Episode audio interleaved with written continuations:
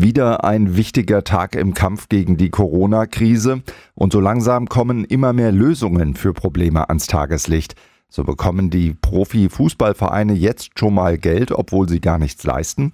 Und auch für Schüler gibt's gute Nachrichten, die müssen im Unterricht wohl keine Masken tragen. Alle Corona-News jetzt zusammengefasst. Radio Regenbogen, Corona aktuell. Ich bin Stefan Keller. Hallo. Geld für nichts, das gibt's gerade für die deutsche Fußballliga in Form der Fernsehgelder. Und da reden wir immerhin über etwa 300 Millionen Euro. DFL-Chef Christian Seifert sagte nach einer Mitgliederversammlung heute in Frankfurt, alle Unternehmen hätten eine Vorauszahlung der noch ausstehenden Fernsehprämien zugesagt. Vielen Vereinen droht sonst die Pleite. Wann die Ligen fortgesetzt werden, das ist noch unklar. Der Fußball sei bereit, die Politik muss jetzt entscheiden ob die Profis der ersten und zweiten Liga am 9. Mai ihre Saison mit Geisterspielen fortsetzen dürfen, sagte DFL-Chef Christian Seifert. Für uns bleibt einzig und allein entscheidend, was die politisch Verantwortlichen beschließen. Und deshalb liegt es auch nicht an uns, einen Starttermin der Bundesliga festzulegen. Ich habe schon beim letzten Mal gesagt, wenn der Tag X da sein wird, dann werden wir bereit sein. Und falls die Ministerpräsidenten und die Bundesregierung entscheiden, dass dieser Tag der 9. Mai wäre, dann werden wir am 9. Mai bereit. In einer Woche will Kanzlerin Merkel zusammen mit den Länderchefs darüber entscheiden. Baden-Württembergs Ministerpräsident Winfried Kretschmann will Geisterspielen ab 9. Mai unter bestimmten Voraussetzungen zustimmen. Da ist ja eine kräftige Entourage dahinter, nicht nur die 22 Spieler auf dem Platz. Das muss alles geregelt sein. Dann gibt es noch die Frage der Tests. Das werden wir nicht ohne uns mit dem Robert Koch Institut zu committen entscheiden. Von diesen Randbedingungen wird es abhängen, wann und wie das gemacht. Gesundheitsminister Spahn kann sich Geisterspiele dann vorstellen, aber auch die Meinung der Experten des RKI sei wichtig. Bundeskanzlerin Merkel hat die Bürger darauf eingestellt, dass die Beschränkungen in der Corona-Krise noch lang anhalten werden. Sie verstehe, dass das Leben unter Corona-Bedingungen allen schon sehr lange vorkomme. Das hat Merkel in ihrer ersten Regierungserklärung zur Corona-Pandemie im Bundestag gesagt. Man sei aber nicht in der Endphase der Pandemie, sondern immer noch an ihrem Anfang. Regenbogen 2 Reporterin Tine Klimach. Niemand höre es gerne, aber es sei die Wahrheit, wir werden noch lange mit diesem Virus leben müssen, so die Bundeskanzlerin weiter. Ganz besonders belaste sie, wie die Menschen in Pflege- und Altenheimen in dieser Krise weitgehend isoliert leben müssten.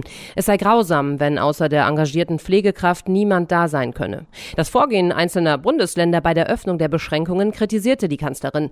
Die Umsetzung der Beschlüsse von Bund und Ländern aus der vergangenen Woche wirkte auf sie in Teilen sehr forsch, um nicht zu sagen zu forsch. Welche Länder sie meinte, sagte Merkel nicht. Baden-Württembergs Ministerpräsident Winfried Kretschmann hat sich mit seinem bayerischen Amtskollegen Markus Söder in Ulm getroffen. Beide haben sich in ihrem Vorgehen in der Corona-Krise abgestimmt und beide gehören zu den Vorsichtigen in den Reihen der Länderchefs. Sie warnen vor zu schnellen Lockerungen bei Geschäften und Unternehmen. Corona ist ein Marathon, sagte der bayerische Ministerpräsident Söder. Wer zu viele Zwischensprints macht, zu schnell läuft, der verstolpert. Kinder bis zum sechsten Geburtstag werden von der Maskenpflicht in Baden-Württemberg ausgenommen. So lautet die Neufassung der Corona-Verordnung, die heute beschlossen wurde und am Montag in Kraft treten soll. Während des Unterrichts an den Schulen im Land soll keine Maskenpflicht gelten.